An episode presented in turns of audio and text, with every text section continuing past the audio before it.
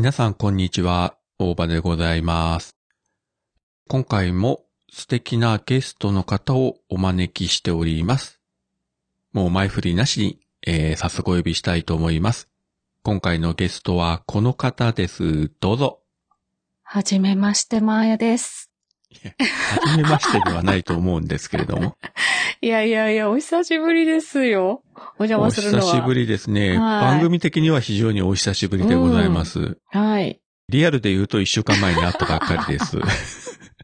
あの、そのあたりのことは、キタキタカフェはい。第90回をお聞きいただければと思います。はい。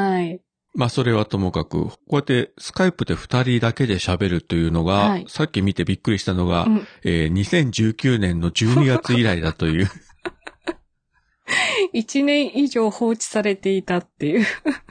あの伝説の番組、おじまじょが終わる時に、そうそうそう、呼んでいただいて。うん、それっきりですよ。一年間、あの、いろんな美女とね、ゲスト会やってて、あ、入れてもらえなかったなと思って。またそういうことを言うと、あの世の中の人が誤解を招きますけれどもまあ言うてもその間、あの、直接会ったりはしてますし、はいはいはい。ですね。ね、地元で会わずに名古屋で会ったりそうとでしたね。去年ね。えーいつもお世話になっております。決して忘れたわけじゃないですよ。はいいやいやいや。いいですよ、そんなフォローいらないです。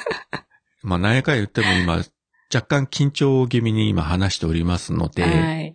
で、えー今回、久しぶりにマヤさんをお呼びしたのはですね、はい。これを語りたいと思いまして、というかもう最近自分こればっかり語ってるような気がするんですが、うんうんうんえーマーベル・シネマティック・ユニバース MCU ですね。最近マヤさんが結構集中して MCU 作品を見まくったというですね、えーことを、まあ、ツイッターでも書かれてたりしたんですが、はい。自分の番組で多分語ることがないというか語れないような感じなので、うんうん。あの、ちょちょちょちょちょちょちょちょちょしか、あの、超初心者なので。なんでそこでこうバリア張ってるんですかいや怒られないようにそこはさ、大場さんの、やっぱファンにね、うん、何をその浅いキャリアで話しとんねんって突っ込まれるのが嫌なのでね。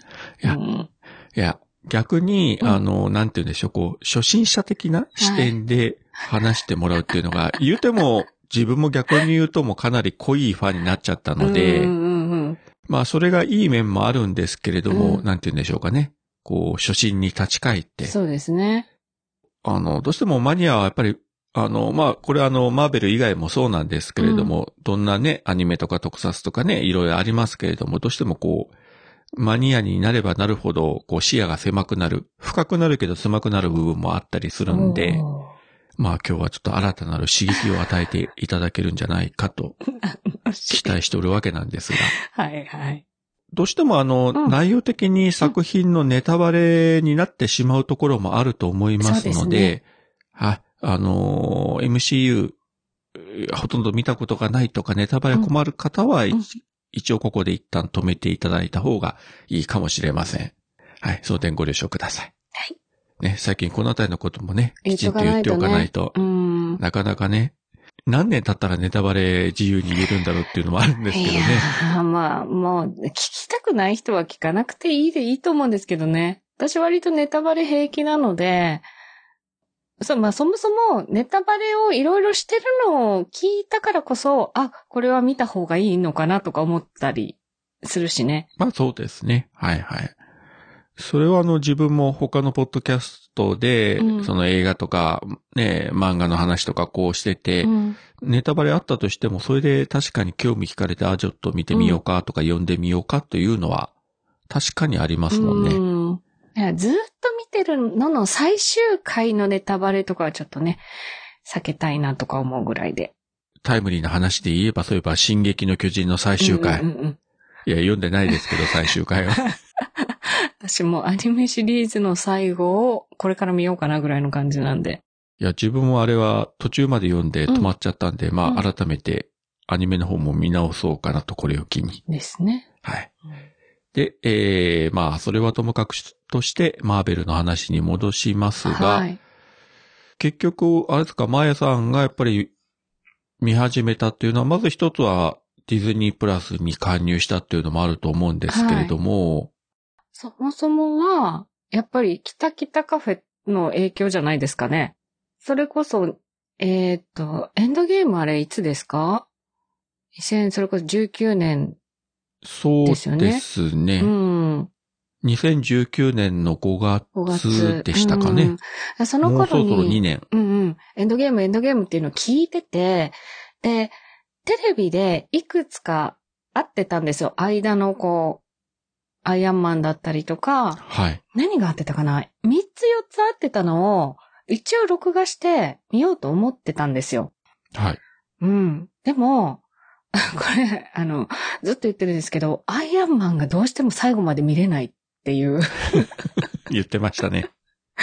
それで全然ハマれなかったんですよ。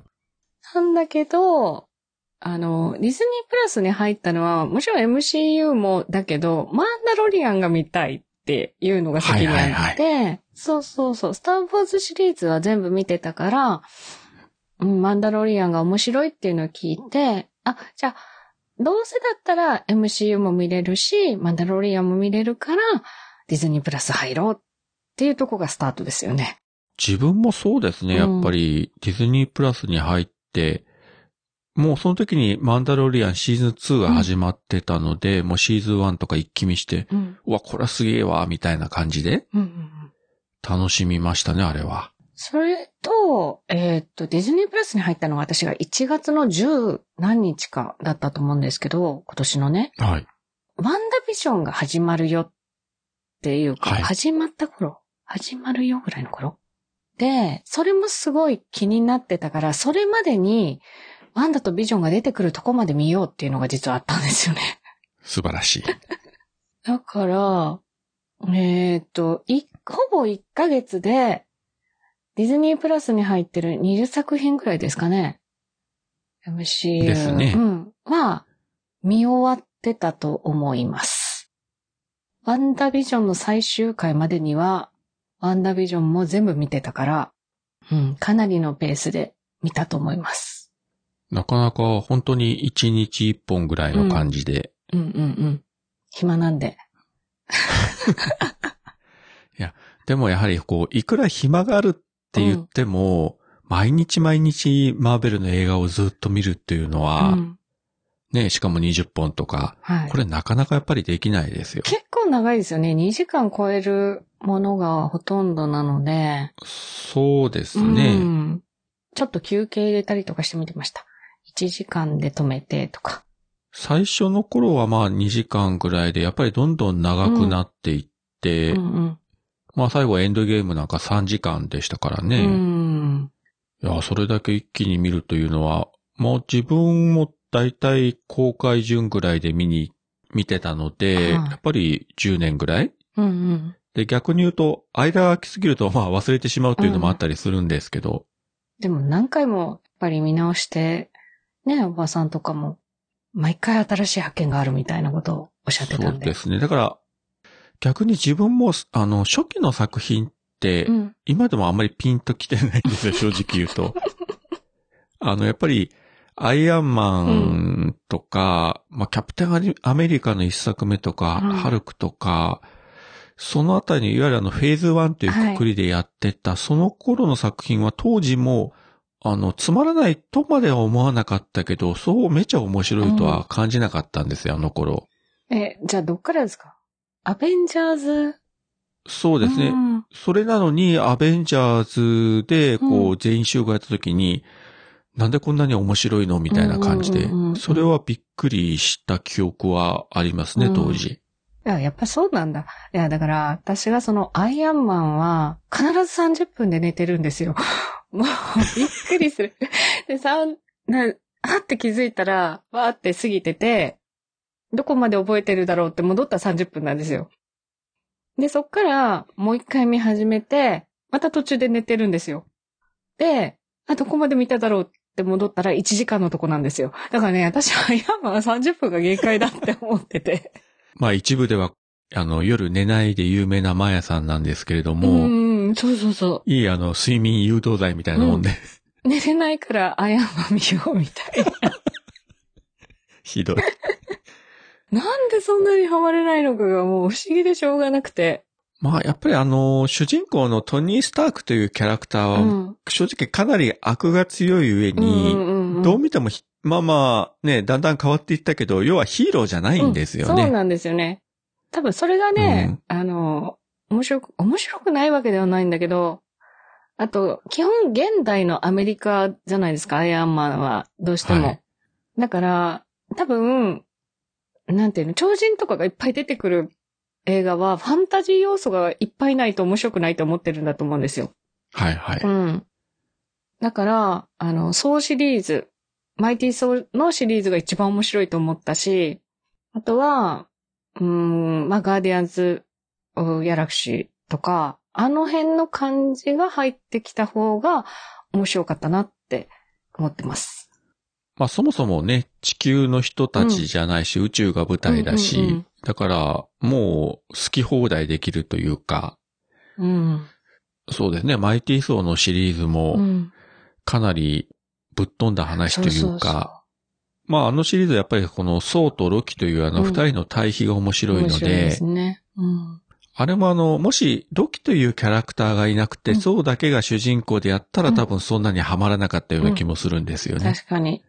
あの二人が出てきて、ちょっと面白いでしょ？コントっぽくないですか？ロキがね、うんあの、裏切るとかうんうんうん死んだふりするとかいうのはもう定番のお約束というそうそうそう、おか。約束みたいな。だから多分そういうのが面白かったのかなと。うん。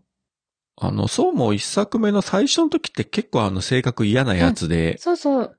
最初はそう思った。まあそうばっかり言ってたあれだな。あの、三国志の曹操もそうなんですけど、曹が多いですよね。たまたまマヤさんの前にはそうが多いということで。うん。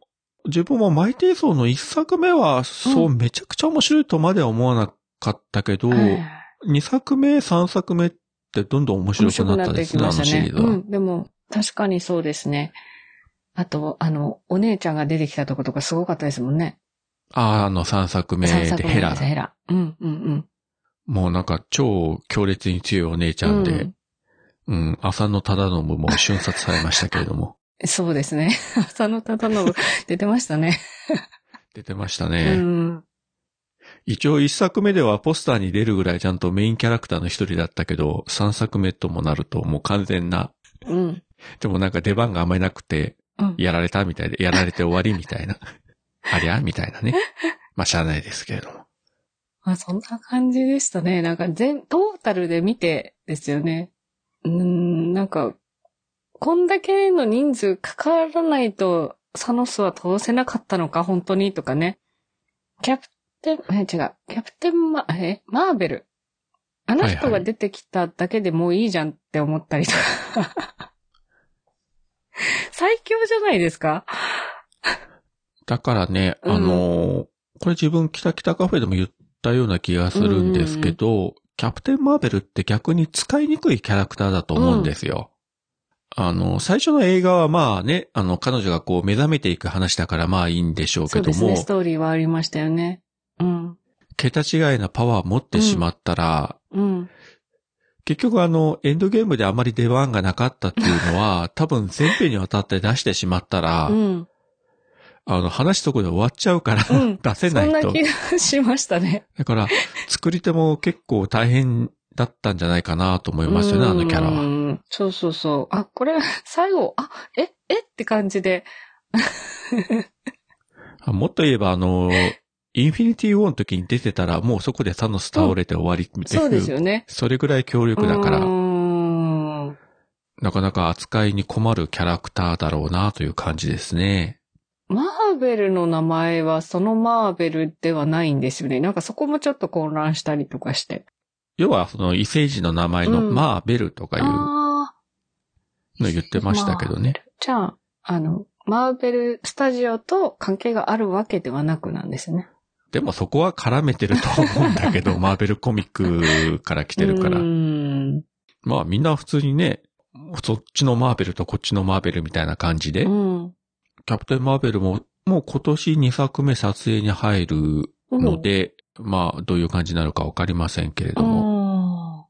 ただ今ね、このコロナで映画の方はどんどん公開がもう伸び伸びに伸びてるんで、どうなるかみたいなね。ブラックウィドウは私、初の劇場版かと思ってるんですけど、えーまた伸びて7月だそうで。ねもうさすがにやるし、今回は、あのね、ディズニー側も折れたのか、配信もやるんですね。配信もまあ別料金だけどやるって言ってるんで、さすがにもうやるんでしょうね。まあ、配信で見るぐらいだったら、劇場、よっぽどでない限り行った方がいいかなとか思うしなって。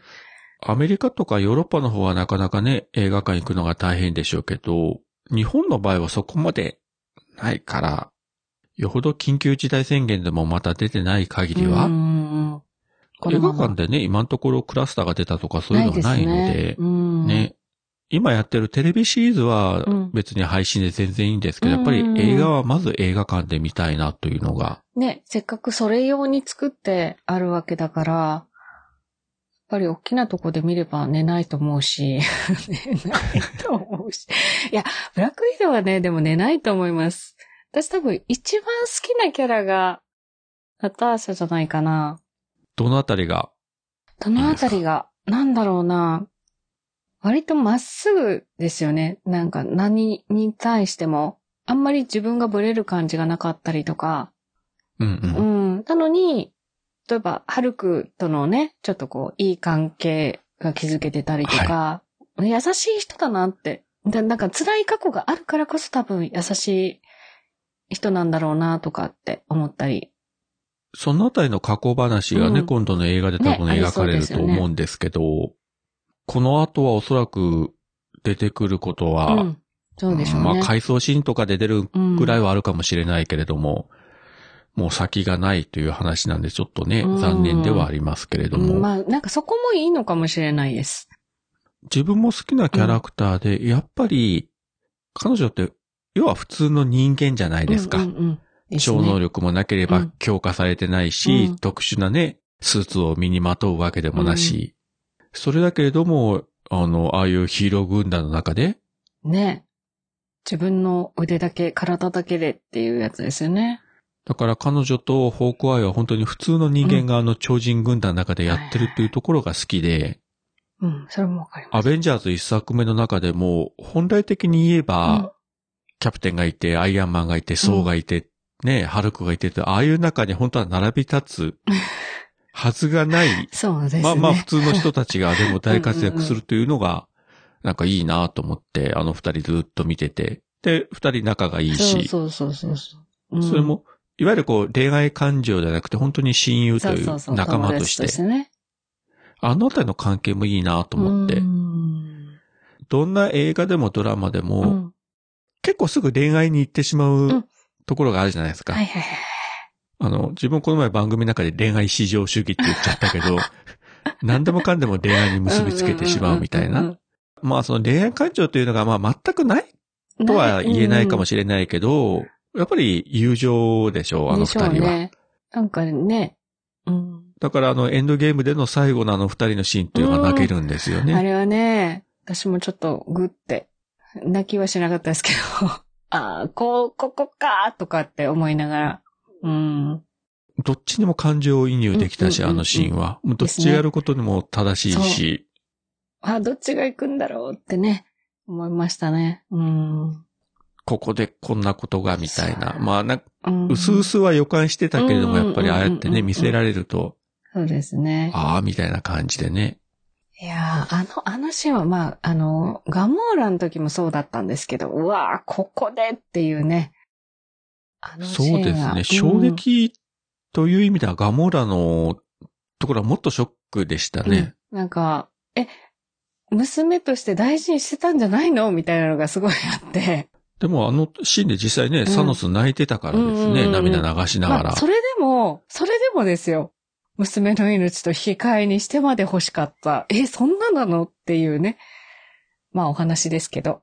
ああいうところが、うんあの、キャラクターの膨らませ方がうまいなと思って、うんうんうんうん単なるその強い悪役ではなくて、うんとんでもないけれども、その、彼なりの思いとかうんう、ん正義感とでか、すね。娘に対する愛情とか、うんいろいろこうね、あの、見えるというのが、そこもこう、脚本とかがうまいなと思いますね。うんね。まあ、ただね、一つ残念だったのが、私、まあ、そうやって1ヶ月ぐらいで見たので、